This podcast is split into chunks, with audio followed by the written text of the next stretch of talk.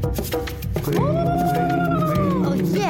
你了吗你了吗？大家好，我是自经理。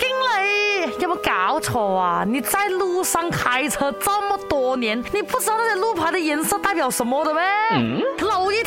我们最常看到的青色路牌呢，就是代表有收费的公路或者是高速公路。还有另外一个很常看到，的就是蓝色的路牌啦，就是代表没有收费的道路啦。啊。有时候你去玩的时候啊，有没有看到有那种棕色色的路牌呀？这个呢，就代表旅游景点。然后有时候你看到那些地方名字前面哦有号码的，就是一什么一一啊、一六啊、一二这样子啊，那个是代表州的道路啊。字体的颜色也是有不一样的。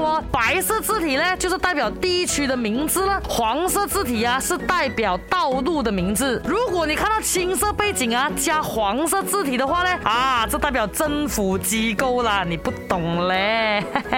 还有白色背景加黑色字体的哦，这个呢就代表市政。还有我们在 highway 的时候啊，你看到。